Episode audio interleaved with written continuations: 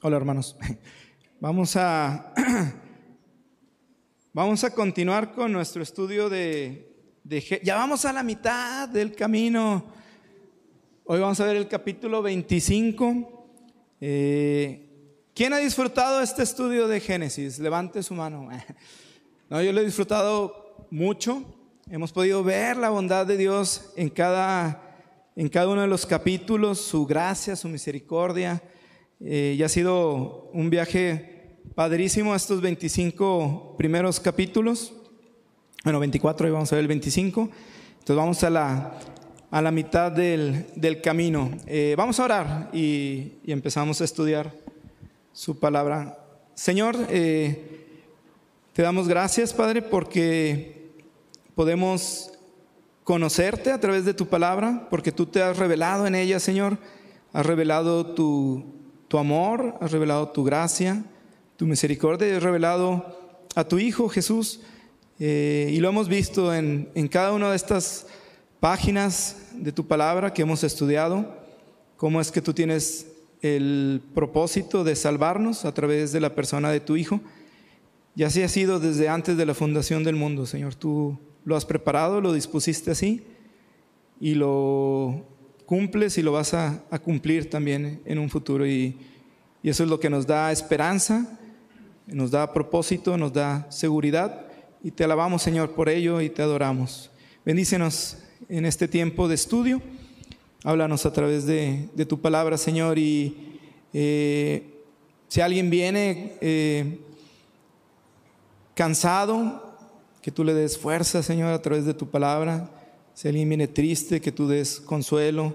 Si alguien viene angustiado, que tú des paz, Señor. Tú suple cada necesidad, Padre, de mis hermanos a través de tu palabra. Te lo rogamos, Dios, en el nombre de Jesús. Amén. Espérenme un minuto, se me olvidó mi Biblia. La dejé acá. Es lo que pasa cuando estamos en vivo. Bueno, Génesis 25. Eh, es bien interesante cómo el Señor, como Dios cuando se presentó, cuando se revelaba a alguien, lo hacía presentándose como el Dios de Abraham, el Dios de Isaac y el Dios de Jacob. Si recordaban, no sé, por ejemplo, Moisés, cuando se le aparece a Moisés en, el, en la zarza ardiendo, eh, él se presenta y se revela como el Dios de Abraham, como el Dios de Isaac y como el Dios de, de Jacob. Eh, y aunque puede parecer más simple tal vez haberse referido como, ah, soy el Dios de Abraham, ¿sí? o ah, soy como el Dios de Isaac, no siempre lo hacía eh, nombrando a, a, los tres patriarcas, ¿no? tanto Abraham como Isaac. Como, como Jacob, mucho enfatizando el pacto que había hecho con, con Abraham y que repitió ese mismo pacto, esa misma promesa, se la repitió también a Isaac y a, Jacob. Y está bien interesante porque en este capítulo 25 convergen estas tres generaciones. Es el único capítulo en el que vamos a ver tanto a Abraham como a Isaac como a Jacob juntos. Está interesante este, este capítulo. Eh, titulamos el, el, el sermón o, o la enseñanza como caminando hacia la madurez, es el, es el título.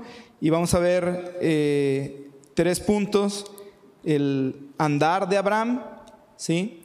el andar de Isaac y el andar de Jacob. Y es esta idea de, de caminar, es esa idea de, de andar eh, un camino, porque es lo que hemos visto en estos últimos capítulos, ¿no? Eh, con, con, la vida de Abraham. Y en este capítulo 25 vamos a ver el, el final del caminar de Abraham. ¿Sí? Eh, vamos a ver la mitad del caminar de Isaac y vamos a ver el inicio del caminar de Jacob. Está, bien interesante el, el, el capítulo. Eh, y vamos a ver, al ver la vida de estos tres hombres, eh, vamos a ver su, su andar y, y, y vamos a ver cómo, cómo, los tres empezaron igual, ¿sí? Es decir, siendo llamados por Dios para cumplir su promesa, eh, aunque vamos a ver en su caminar el trato de Dios hacia ellos, que fue eh, diferente para, para, cada uno.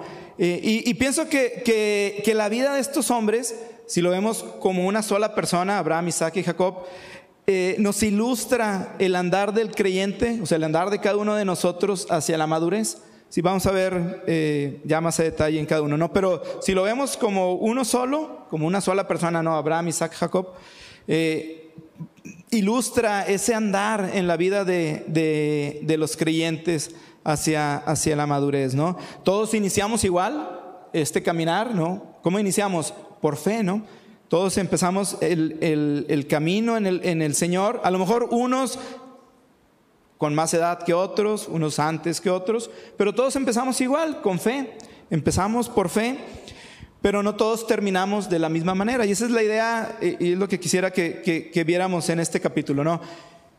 ¿Cómo quiero terminar mi, caminar con, con, el Señor? ¿Sí?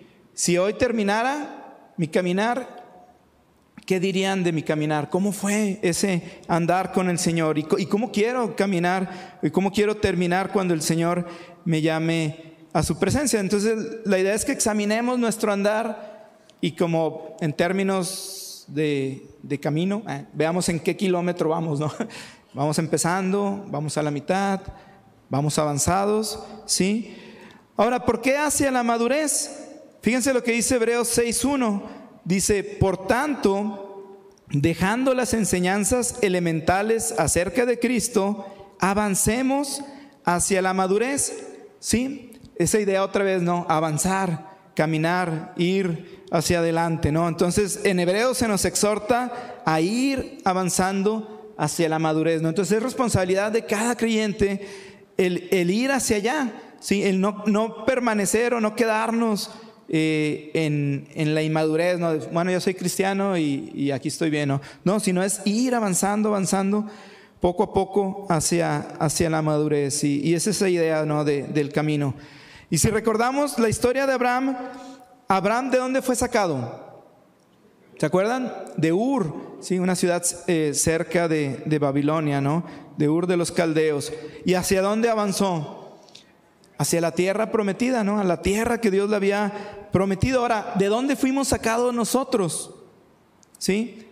Pregúntese cada uno, ¿de dónde fuimos sacados? Y no me refiero al lugar físico, ¿no? Como Ur en el caso de Abraham, sino de dónde me sacó el Señor, ¿no? de una vida vacía, de una, de una, vida en pecado, una vida sin esperanza, una vida sin propósito. De ahí nos sacó el Señor. ¿Y hacia dónde quiere que vayamos?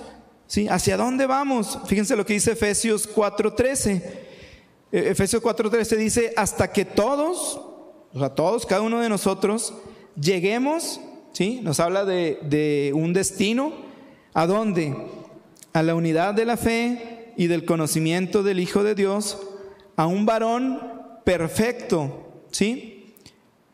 El Señor quiere que lleguemos a hasta ser un varón perfecto. Ahora, perfecto no quiere decir que sea alguien sin pecado, ¿sí? La palabra que usa aquí para perfecto quiere, hablar, quiere decir más o, o habla acerca de estar completos, ¿sí? De estar maduros, que no nos falte nada. Entonces, en Efesios Pablo nos dice, hasta que todos lleguemos a un varón perfecto a la medida de la estatura de la plenitud de Cristo. Es decir, otra vez, tomando Hebreos, tomando Efesios, es, el Señor quiere que lleguemos a la madurez, ¿sí? A estar completos en Él, a estar maduros en el Señor. Eh, y ese es el, anhelo, el, anhelo del Señor. Entonces vamos a ver la vida de estos tres eh, hombres. Eh, cómo fue su andar con, con, el Señor y algunas enseñanzas que podemos tomar para, para nosotros. Vamos a ver el andar de Abraham, 25, capítulo 25, versículos del 1 al 11. Eh, y dice, dice así, dice, Abraham tomó otra mujer cuyo nombre era Setura, la cual le dio a luz a Simram, a Joxán, a Medán, a Madián, Isbac, y Sua. Y Joxán engendró a Seba y a Dedán, e hijos de Dedán fueron Azurim, Letusim y Leumim. Parecen medicinas, ¿no? Tómate tu Letusim. Y luego, e hijos de Madián, Efa, Efer, Hanok, Ávida y Elda. Todos estos fueron hijos de Setura. Y si vamos hasta el, hasta el versículo 7, dice, y estos fueron los días que vivió Abraham, 175 años.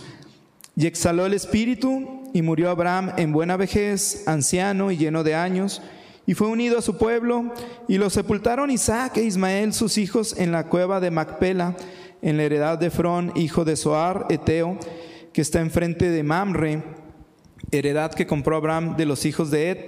Ahí fue sepultado Abraham y Sara, su mujer. ¿sí? Entonces en estos versículos vemos el final del andar de Abraham.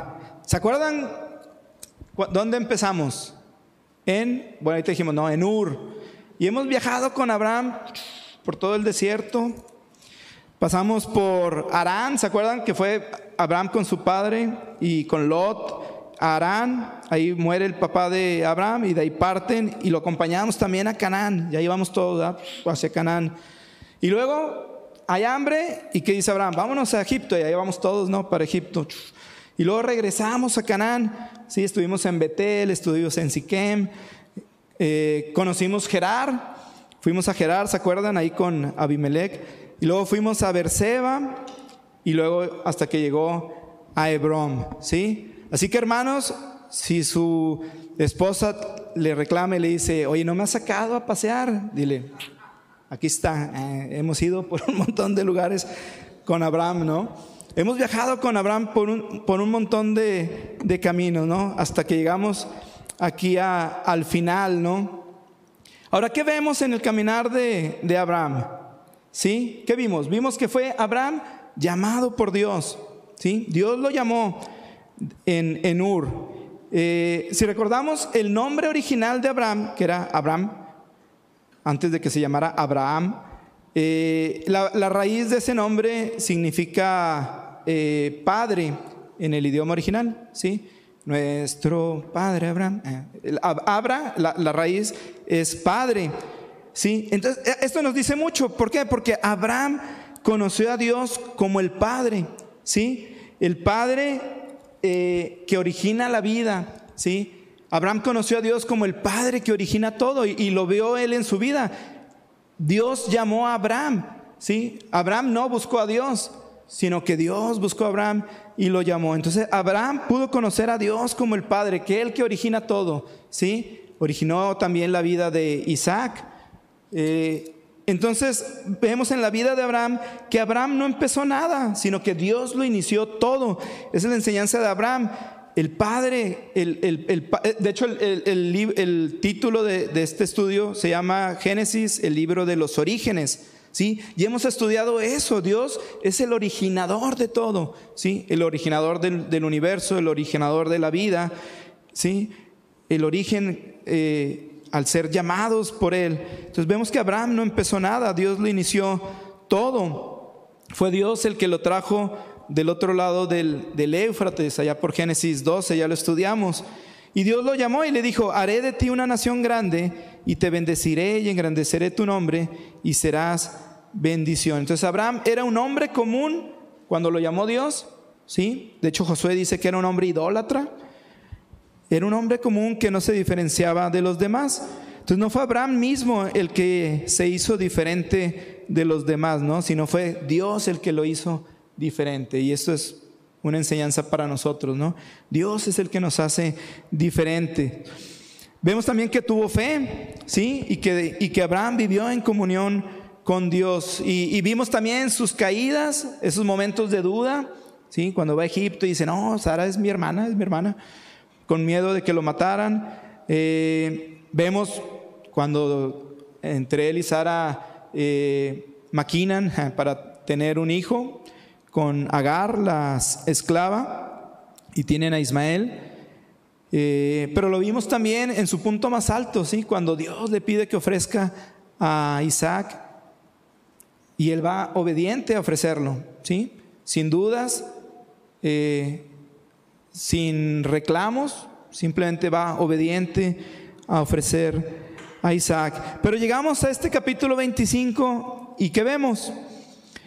Vemos que Abraham tiene seis, seis hijos, ¿sí? Algunas, eh, bueno, en Crónicas se nos dice que tuvo estos seis hijos con su concubina, Setura.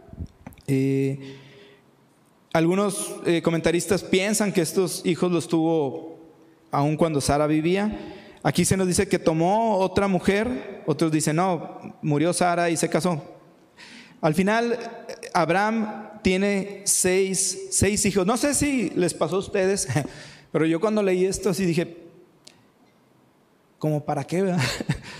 Sí, no, no, no, estoy diciendo que tenga algo de malo que tenga hijos o que se haya vuelto a casar después de enviudar, ¿no? Pero vemos a un Abraham de 130 y tantos años que tiene todo lo que el Señor le había prometido, ¿sí? Tiene la tierra que le había prometido, tiene a Isaac, el hijo prometido, ¿sí? Eh, tiene todo lo que, lo que el Señor le, le, había dicho que le daría.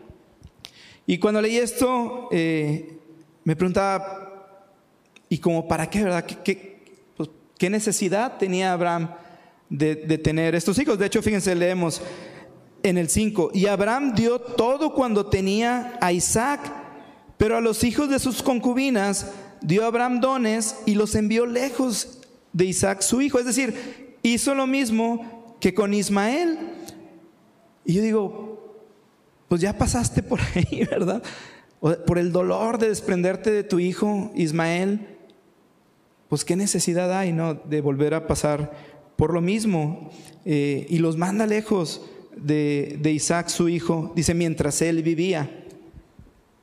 Eh, entonces, digo, no estoy juzgando a, Abraham, no, no, es pecado que, tuviera hijos, pero si vemos la lista de los hijos, hay uno que llama la atención, no sé si lo notaron, ¿quién es? Madián, ¿verdad? Y después vamos a ver que Madián se convirtió en un cadillo para el pueblo de Israel. Y otra vez, ¿qué necesidad tenía Abraham de hacer esto, no?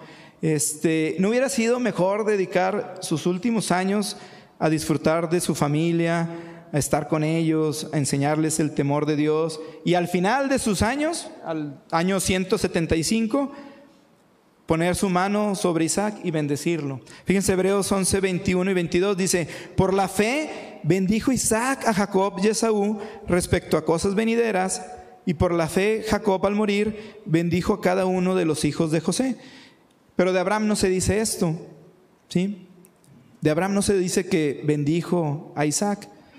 Eh, lo que nos dice es, a pesar del caminar de Abraham, de su madurez, todavía podemos cometer errores.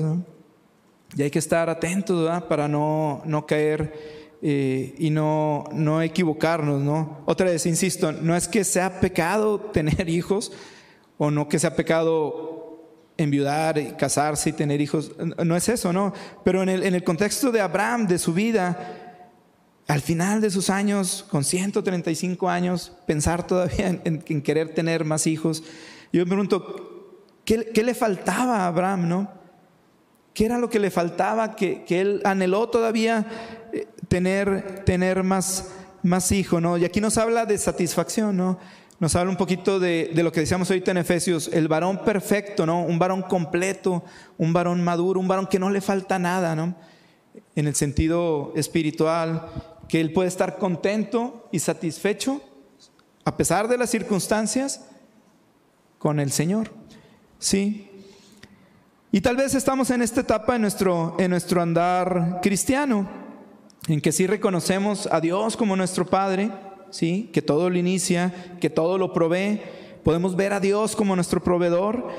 Hemos confiado en Cristo como el Cordero de Dios que limpia nuestro pecado. Pero a lo mejor estamos en una etapa en la que no estamos satisfechos. ¿sí? Ah, si tuviera ese trabajo, ah, si tuviera esa casa, ¿no? Ah, si tuviera hijos, ah, si, estuviera, si pudiera casarme, seguro sería feliz, ¿no?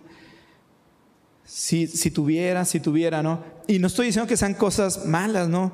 No estoy diciendo que sean cosas que, que no se deban buscar, no sé si me explico, sino más bien es en el corazón si estoy satisfecho o no con el Señor, ¿no?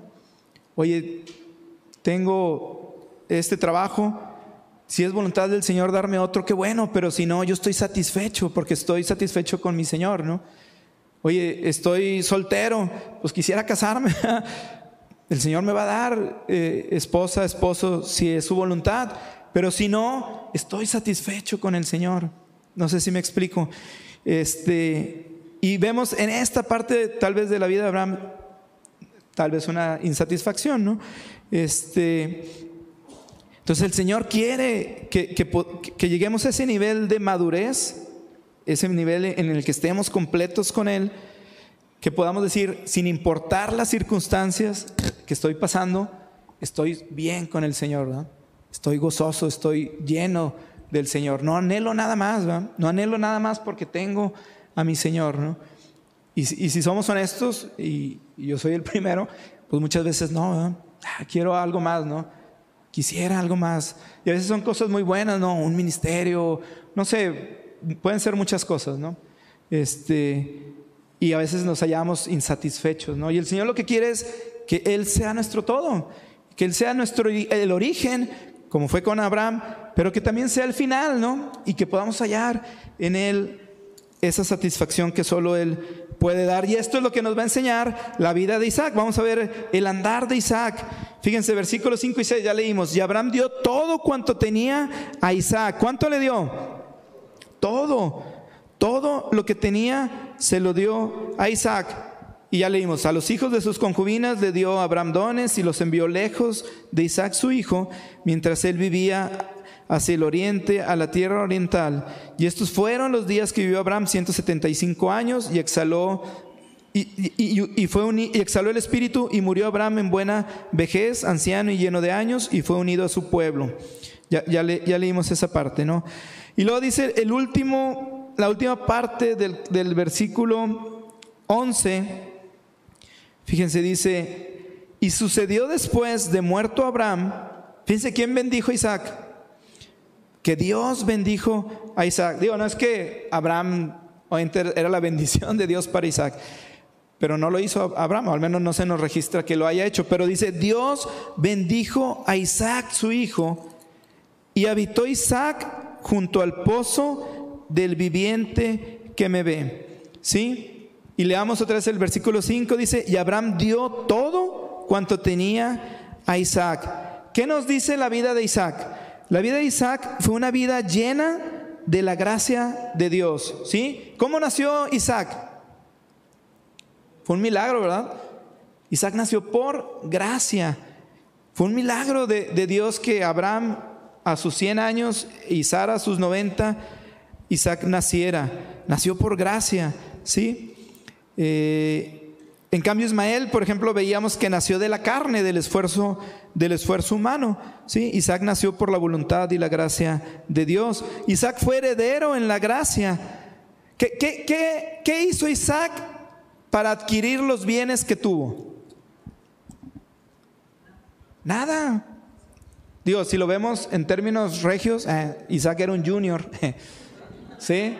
No hizo nada, no hizo nada para obtener todo lo que, lo que tenía, sino que su padre se le heredó. Ya, hemos dicho también, Isaac es un tipo de Cristo, ¿sí? Y lo hemos visto ya anteriormente, ¿no? No tuvo que preocuparse, ni siquiera, es más, no tuvo que preocuparse por buscar esposa. Lo vimos el domingo pasado, ¿Quién se, la, ¿Quién se la buscó? Su papá, ¿no? Pero está bien interesante porque eh, bueno, ¿qué tenía que hacer Isaac? Cuando recibes una herencia, ¿alguien ha recibido una herencia? Este, cuando recibes una herencia, ¿qué haces? Pues nada más recibirla, ¿no? Van a ir a firmar. Eh. Pero no tienes que hacer nada. Tienes, solamente tienes que recibirla y disfrutarla. Y eso es lo que nos muestra la vida de Isaac. ¿Sí? Cuando Isaac iba a ser sacrificado, él no dijo, Nada. Bueno, nada más preguntó, ¿de dónde está el carnero? Pero cuando iba a ser sacrificado, Isaac cayó su boca, ¿no? Por ejemplo, vemos que amó a Rebeca, la mujer que su padre le, le dio, y solo estuvo casado con ella. No tuvo concubinas, no tuvo otras esposas. Otra vez, e, es un tipo de Cristo, ¿no? Y, y su iglesia. Y fíjense, aunque su esposa era estéril, no cayó en la tentación de ayudar a Dios, sino que hizo. Y ahorita lo vamos a ver, oró a Dios, ¿sí? Oró a Dios y Dios lo aceptó. Es decir, no cometió casi la mayoría de los errores que cometió su padre, ¿no? Pero está bien interesante cómo termina el 11. Fíjense, dice, y vivió y habitó Isaac junto al pozo del viviente que me ve. ¿Se acuerdan de ese pozo? Maestros, ah, ¿se acuerdan de ese pozo? Es el pozo en donde Agar, cuando la primera vez que sale eh, de casa de Abraham y de Sara, porque así está siendo maltratada, está embarazada de Ismael, ella sale, va al desierto y se le aparece quién? El ángel del Señor, Agar. ¿En dónde se le aparece?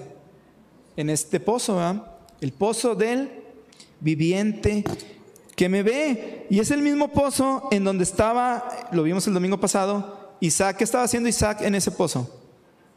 Orando, ¿sí? Estaba orando en ese pozo. A ver, ¿cuál es el mejor lugar para estar si estás en un desierto? junto a un pozo, ¿no? Ah, ya les dije la respuesta. Es más, aquí en Monterrey, ¿cuál es el mejor lugar? Ah, al lado del Rotoplaza, cuando hace mucho calor, o en la alberca, ¿no? El mejor lugar para estar en un lugar desierto es un pozo de agua. Y aquí es donde nos encontramos a Isaac, ¿sí? Y, y llama la atención que sea el pozo en donde desapareció a la mamá de su medio hermano, o de su hermano Ismael, ¿no? Este, no hay mejor lugar que estar en la presencia del Señor. Y eso es lo que nos enseña Isaac, ¿sí? No hay mejor lugar en donde podemos estar que es en la presencia del Señor, ¿sí? Viviendo en la presencia del Dios vivo. Y ese es el nombre del pozo, ¿no? El viviente que me ve. Estamos frente al Señor que nos ve. ¿sí? No hay mejor lugar que estar eh, delante del Señor. ¿Por qué? ¿Qué es lo que hace un pozo en el desierto? Provee de agua, ¿no? Provee de agua, provee de agua, provee de vida, ¿sí? Es lo mismo delante de la presencia del Señor. Ese lugar es el lugar de fuente inagotable de gracia y provisión. ¿Qué podemos, eh, es el lugar donde podemos hallar reposo y refrigerio en el Señor, ¿no? Es el, lugar donde está nuestra fuente de agua viva. Y lo mismo les dijo, le dijo Jesús a la samaritana, ¿se acuerdan? ¿En dónde estaba? En un pozo, ¿no?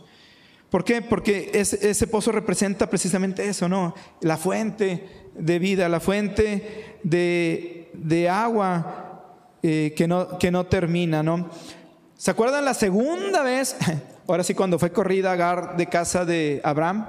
¿Qué le dio Abraham a Agar y a Ismael? ¿Se acuerdan qué le dio? un odre de agua y un pedazo de pan. ¿Y qué pasó con el agua del odre? Se terminó, ¿verdad? Y a veces vivimos así la vida cristiana. Vivimos con odres en lugar de permanecer en el pozo de, agua, ¿no? Venimos tal vez el domingo y, y sí, eh, nos llenamos de la palabra de Dios, eh, hallamos refrigerio, escuchando su palabra, adorando a Dios, sirviendo al Señor, pero salimos de aquí y nos salimos con un odre. A ver si nos aguanta de aquí al próximo domingo. Y viene la semana y vienen las luchas, viene la tentación, viene la, eh, la falta de, de, paz, de seguridad, no sé, tantas cosas que se viven durante la semana, ¿no? Y llegamos el domingo así, agua. ¿Por qué? Porque ya para el jueves el odre se nos acabó. Pero eso es lo que, no, lo, que, lo que el Señor no quiere, ¿no? El Señor quiere que estemos en su presencia todos los días. Y era lo que estaba haciendo Isaac. Heredó todo de su padre y permanecía en la presencia del Señor todos los días, ¿sí? Los odres se terminan, pero el pozo del Creador nunca, nunca falla y su provisión nunca termina. Y esto es lo que nos enseña la vida de Isaac. Y encontramos un principio para nosotros. Fíjense lo que dice Gálatas 4:7, hablando precisamente de, de, Isaac. Pablo toma el ejemplo de Isaac y escribe lo siguiente, dice, así que ya, nos dice a nosotros, ya no eres esclavo, ¿sí? Ya no eres esclavo, sino que Y si eres hijo, ¿qué eres? Somos herederos, ¿sí? Si somos hijos del de Dios, del Dios vivo, somos herederos, igual que Isaac fue heredero de todo lo que el Padre le dio. Nosotros somos herederos de Dios por medio de quién? De Cristo, ¿sí? Somos herederos por medio de Cristo. Y dice más adelante, así que hermanos, nosotros como Isaac somos hijos de la promesa, ¿sí? Entonces, ¿qué nos enseña Isaac? Que Dios nos ha dado todos los recursos que necesitamos para nuestra vida cristiana, ¿sí? Todos, no tenemos excusa para no vivir vidas maduras conforme al propósito del Señor. ¿Por qué? Porque el Señor nos ha dado todo. Y cuando dice todo, es todo. Eso es lo que nos dice en Efesios 1.3. En Efesios vemos que todos los creyentes a quienes Dios, fíjense, a quienes Dios ha llamado, otra vez, el llamado, igual que Abraham, son herederos de la gracia incondicional de Dios. Y en Efesios 1.3 nos dice, Dios nos llamó y nos bendijo con qué? Con toda bendición espiritual.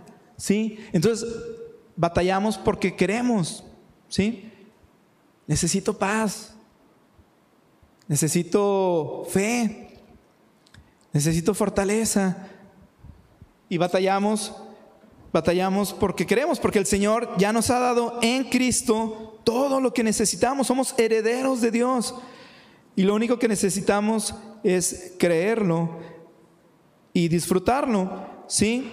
Y la vida cristiana tiene que ver con gracia, y eso es lo que nos enseña, lo que nos enseña Isaac, ¿sí? Somos ricos en todo lo que el Señor nos ha dado, en toda dice que nos dio la plenitud divina para nosotros, ¿sí? Ahorita lo vamos a ver en primera en primera de Pedro, ¿no? Entonces nuestra vida cristiana debe ser como la de Isaac, que no hizo nada por su cuenta. Si a veces queremos hacer las cosas, aún las cosas espirituales, por nuestra cuenta. Y vimos con Abraham lo que pasó cuando lo hizo. ¿Qué hizo? Salió Ismael, las obras de la carne, ¿no? Entonces a veces queremos hacer las cosas a nuestra manera, con las cosas espirituales y las cosas del día a día, ¿no? Ah, se me ocurrió esta idea, ¿no? ¿Qué hizo Isaac? Voy con el Señor y le pregunto. Y dice que Dios lo aceptó. Sí, a veces no, no vamos a ese pozo de, de agua, ¿no? Este, Dios nos bendijo con toda bendición espiritual. Y a veces pensamos que las bendiciones de Dios son cosas materiales, ¿no? Un trabajo, una casa, salud, una familia. Y sí, son bendiciones de Dios, pero Pablo no está hablando de esto. Pablo está hablando de bendiciones espirituales que tenemos en Cristo. Y tenemos todas las bendiciones espirituales, ¿no? Y a veces nuestra vida no refleja esa riqueza espiritual que tenemos en Cristo. Somos millonarios, si queremos verlo así, toda riqueza espiritual la tenemos nosotros, ya es nuestra, Dios ya nos la otorgó a través de Cristo.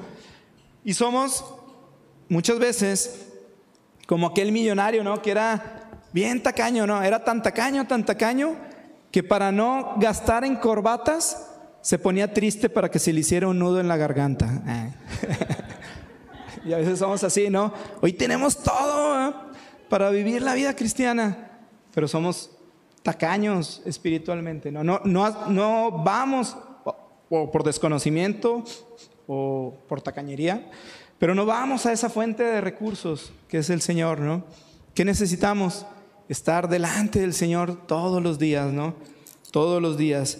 ¿Por qué? Porque en el Señor encontramos toda la paz que necesitas ¿sí? Toda la sabiduría que necesitas, todo el gozo que necesitas, todo el amor que necesitas, toda la misericordia que necesitas, toda la gracia que necesitas, toda la bondad que necesitas. A veces pensamos, ay, necesito paz.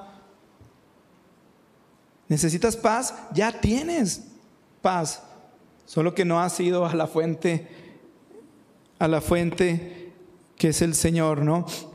¿Qué nos pide el Señor. Ya tenemos todo, somos herederos de Él. ¿Qué nos pide? Permanecer en comunión con Él. Es lo único que nos pide. No tenemos que hacer nada más que estar en comunión con el dador de la gracia. Es decir, permanecer en el pozo. ¿Sí? Un ejemplo. A veces decimos, no, necesito paz. ¿Y qué haces? Si tienes hijos chiquitos, los llevas con los abuelos. Pero luego te das cuenta que tampoco te da paz, ¿no? Necesitas paz. ¿Y qué nos dice la escritura? Filipenses 4, 6 y 7. Por nada estéis afanosos, sino sean conocidas vuestras peticiones delante de Dios en toda oración. Y subrayan delante de Dios. En el pozo, necesitamos estar en el pozo del viviente que me ve, ¿sí? traer todas nuestras peticiones delante de Dios en toda oración y ruego con acción de gracias y qué? Y la paz de Dios que sobrepasa todo entendimiento guardará vuestros corazones y vuestros pensamientos en Cristo Jesús. Esta semana estudiábamos la vida de Pedro, cómo fue transformada de tal modo que los el sumo sacerdote o el Sanedrín no lo reconocían. Decían, él era el que andaba con Jesús, pero él era un hombre del pueblo, era un hombre del vulgo, y ahora viene y nos habla con eh, convicción y con autoridad, ¿no? Y veíamos eh, que, la, iglesia en el primer siglo eh, había sido llena del Espíritu Santo y daban testimonio a la gente después de haber orado. Dice, habiendo orado, fueron llenos del Espíritu Santo, ¿no? Otra vez es permanecer en el pozo, permanecer delante de la presencia del Señor. Santiago nos dice, ¿te hace falta sabiduría? Ven al pozo. ¿Sí? ¿Te hace falta paz? Ven al pozo. ¿Te hace falta gracia? Ven al pozo. Y el pozo es el Señor, ¿no?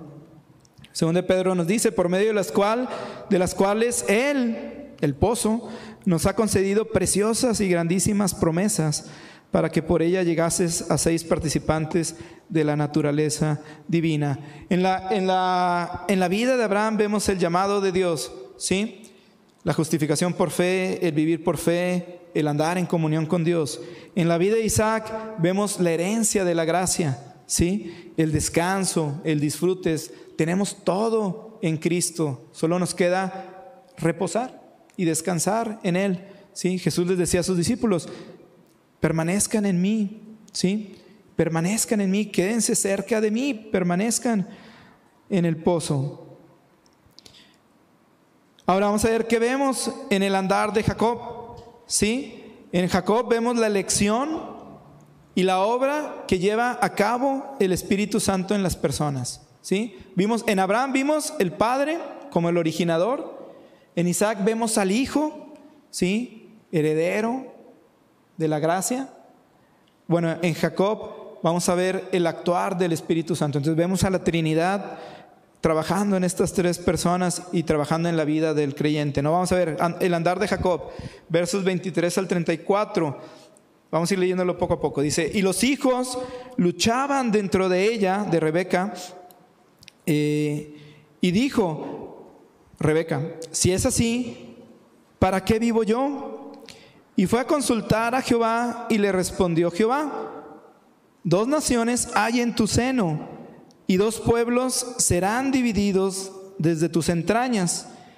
El un pueblo será más fuerte que el otro pueblo y el mayor servirá al menor. Cuando se cumplieron sus días para dar a luz, ¿qué creen? Había gemelos. les voy a enseñar algo. Chon, chon, chon, chon. A ver si se alcanza a ver. Ah, ¿sí ven? Así nada más soy yo. Es el eco de mi hijo David. Ay, chiquito. Se parece a mí. Sí, sí es, sí es el de David. No, es que pensé que era el de Valeria, pero no. Este, es el eco de mi, de mi hijo. Papás, mamás, ¿se acuerdan cuando fueron a ver a su hijo la primera vez que lo vieron? cuando era un frijolito, ¿sí? ¿A poco no amaban a ese hijo ya de manera incondicional?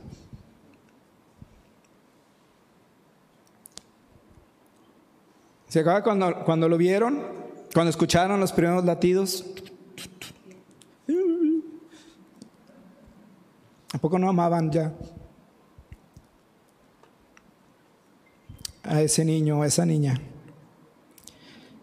No había hecho nada todavía, ¿no? No había reído, no habían visto su primer sonrisa, su primer mirada. Todavía no les agarraba la manita. Pero ustedes ya lo amaban, ¿no? Las mamás más porque pues lo traen, dentro y lo sienten, ¿no? A los papás nos cuesta todavía como que nos caiga el 20, ¿no? Pero cuando ves el eco y ves eh, la foto de tu hijo en 3D y luego todavía ves que se parece a ti dices, yes. Este, sí, no, es un amor incondicional, ¿no? Es un, eh, es un amor que, que, sientes aún antes de, de, que Él haga sus primeras eh, travesuras, ¿no? Y luego cuando el doctor te dice el, eh, sexo del bebé, no, cuando nos dijo de David, mi esposa anhelaba un varón, no, fue así, ¡ah! el grito, todo lo que da de felicidad, de gozo es, es bello, ¿no? Pero bueno, estamos aquí ante el primer eco de la historia, ¿sí? El libro de los orígenes, eh, el primer eco de la historia. Va Rebeca con el Señor y dice, Señor, ya no puedo. No sé qué está pasando adentro, pero todo se me mueve, ¿no? Y el Señor, ah, ¿qué crees? Tienes dos bebés, ¿no? Tienes dos bebés. Imaginen la, la sorpresa de, de, Rebeca, ¿no? Este, y todavía y le dice el Señor, tienes dos, dos niños, ¿sí? Y van a ser dos pueblos. El mayor será más fuerte y el mayor servirá al menor, ¿no? Entonces le está dando una profecía y una palabra. Eh, y esto nos, nos, enseña un cuadro eh, espiritual importante, ¿no? Eh, dos pueblos, ¿sí? Uno más fuerte que el otro y en donde el mayor va a servir al menor. ¿Qué representan estos dos pueblos o estos dos niños que, que representan Isaac, Dios Jacob y, y, Esaú? Bueno, representan la naturaleza del creyente, ¿sí? ¿Sí? La carne, la naturaleza más fuerte, el mayor, ¿sí? que es el más fuerte, pero que tiene que ser sometida al menor, a la naturaleza espiritual. Y eso es lo que nos enseña Jacob con su vida y lo vamos a ver durante las próximas semanas, cómo, cómo es el trato de Dios hacia la carne, hacia el yo, hacia esa naturaleza que es mayor, ¿sí? y que tiene que ser sometida por el Espíritu. Y, es lo que nos, nos, nos enseña la vida de, de Jacob. ¿sí? En Romanos 7, 18 nos dice Pablo precisamente esta figura, dice, y yo sé que en mí, esto es, en mi carne, no mora el bien, porque el querer el bien está en mí, pero ¿qué? Pero no el hacerlo, ¿sí? Hay una naturaleza en el creyente, ¿sí? Una naturaleza que es más fuerte y que tiene que ser sometida al señorío de, de Cristo. Y la naturaleza espiritual debe prevalecer sobre la carne, es decir, el menor eh, el mayor servirá al menor. ¿sí? De hecho, eh, en, en, Romanos 9:10 leemos también sobre esto mismo. Dice, y no solo esto, sino también cuando Rebeca concibió de uno, de Isaac nuestro padre, pues no había aún nacido, ni habían hecho aún ni el bien ni el mal. Fíjense bien, Isaac, digo, Isaac, Jacob y Esaú aún no nacían, no habían hecho algo bueno o algo malo, y el Señor ya había elegido, dice, pues no habían aún nacido, ni habían hecho aún ni el bien ni el mal, para que el propósito de Dios conforme a la elección permaneciese, no por las obras, sino por el que llama. Y se le dijo, el mayor servirá al menor, como está escrito, a Jacob amé, mas a, mas a Esaú aborrecí. ¿Sí? A Jacob amé. Y se dice, una, se dice que una vez una mujer le, le dijo a Spurgeon, no puedo entender por qué Dios dijo que aborrecía a Esaú. Y Spurgeon le contestó, y ese no es el problema, señora, mi problema es entender cómo Dios podría amar a Jacob, ¿sí? Cómo Dios puede amarnos a nosotros. El problema no es que Dios eh, eh, aborrezca a Esaú, sino que lo maravilloso y lo grandioso es que Dios nos ha llamado a nosotros. ¿sí?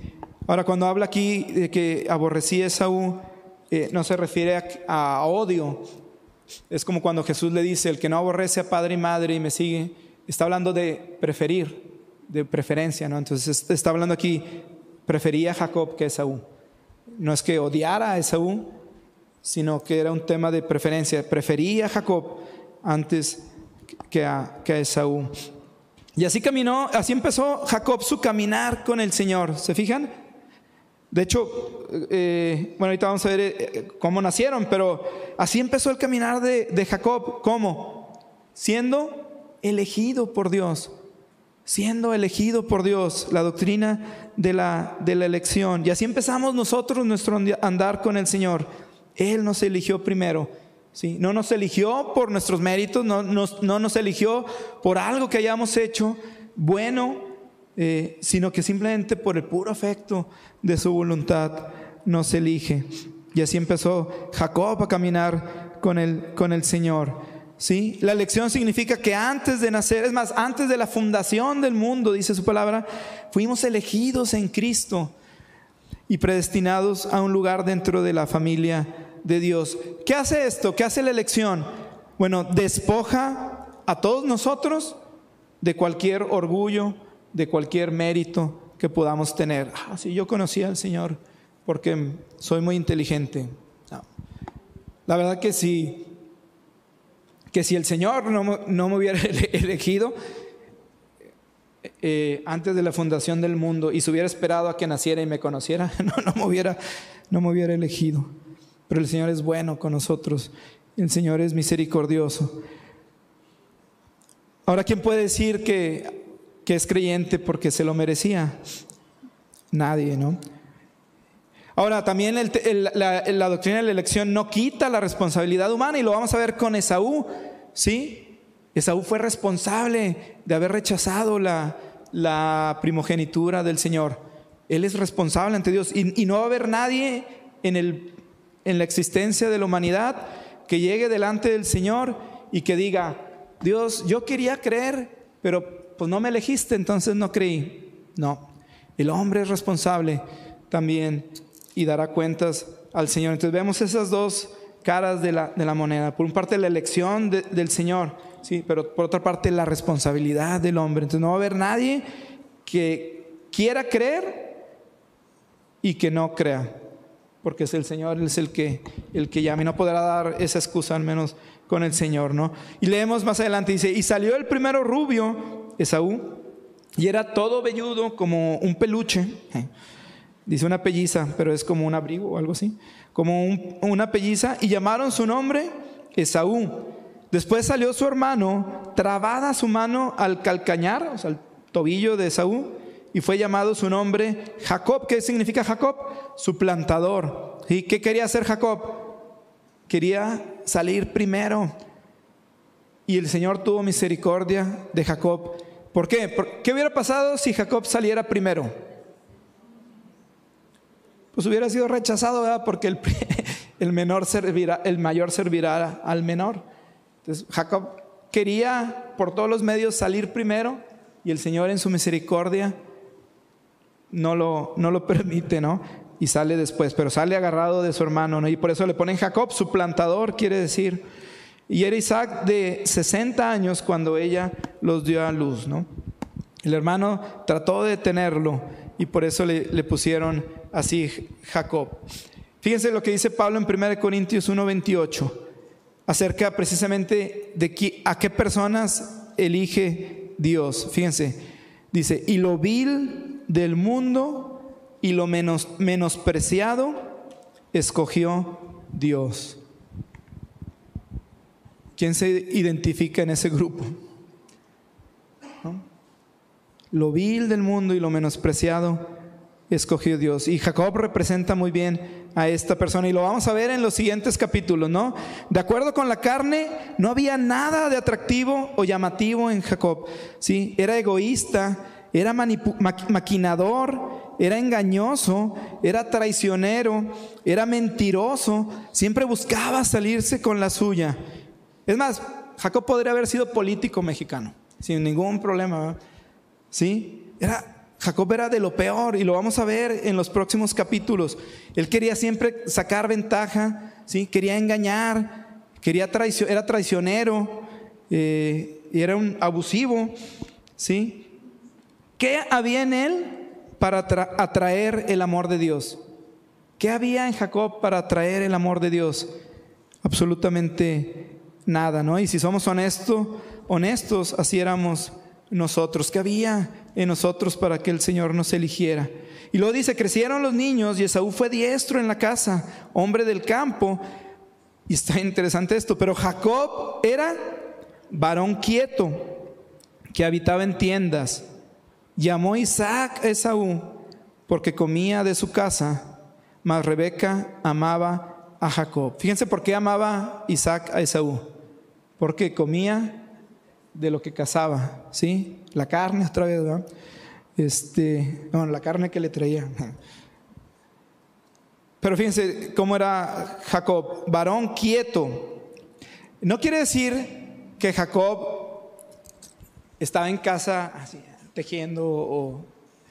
No, no se refiere a eso, sino la palabra que se usa aquí como quieto en el idioma original se puede traducir como completo, como manso o incluso perfecto como en Job 1.1. Cuando en Job 1.1 leemos, hubo en tierra de Uz un varón llamado Job, que era hombre perfecto y recto, temeroso de Dios.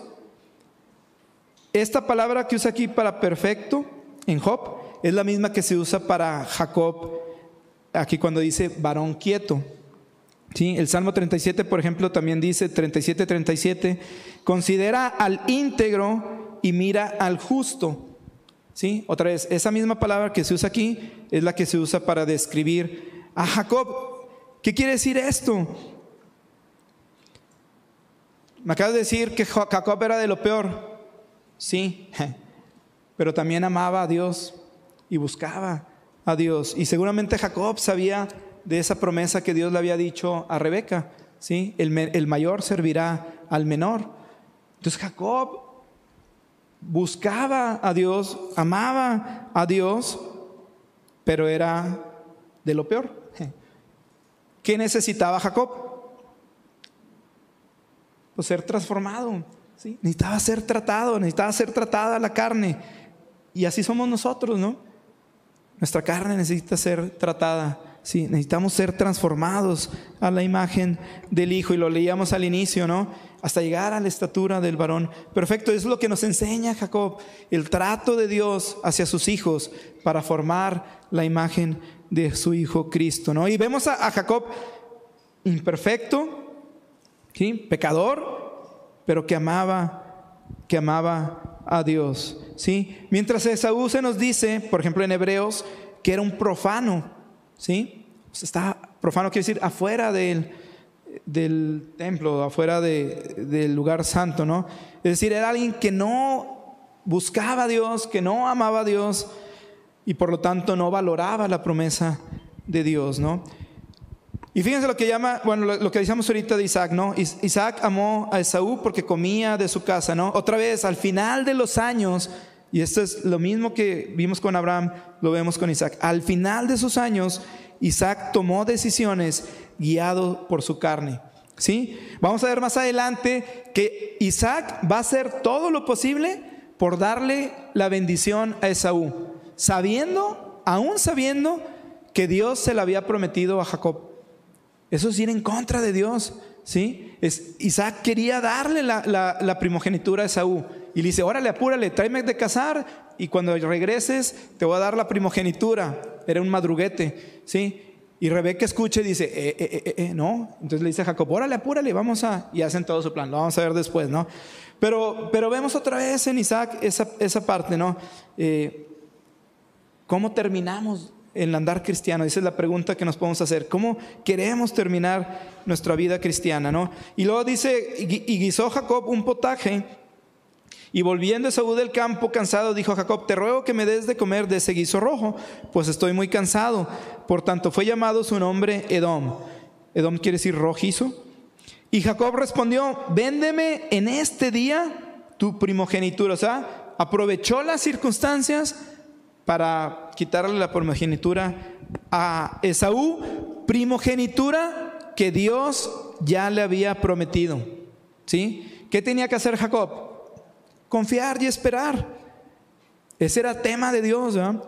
¿Cómo lo iba a hacer? Era tema de Dios, pero él se quiere adelantar y le dice, véndemela. Entonces dijo Esaú, pues ya me voy a, morir, pues ¿para qué me sirve la primogenitura? La primogenitura significaba que iba a ser el líder espiritual de la casa, iba, el, el primogénito iba a ser el líder espiritual iba a continuar con la promesa que Dios había dado a Abraham y a Isaac. Y Esaú la rechaza y dice, ¿para qué la quiero? Y dijo Jacob, júramelo en este día. Y él le juró y vendió a Jacob su primogenitura. Entonces Jacob le dio a Esaú pan y del guisado, de, las lentejas, y él comió y bebió, y se levantó y se fue. Así menospreció Esaú la primogenitura. ¿no? Otra vez la responsabilidad del hombre el hombre es responsable ante Dios de sus decisiones. Entonces, Dios le había prometido que Jacob iba a tener la herencia, la, primogenitura. Jacob debió haber esperado al Señor. Y en vez de esperar, en vez de permanecer en el pozo, confiar en el Señor, él quiso hacerlo y obtenerlo por modos deshonestos y poco nobles, ¿no? Y así empezó el caminar de Jacob con Dios. ¿sí? Haciendo trampa.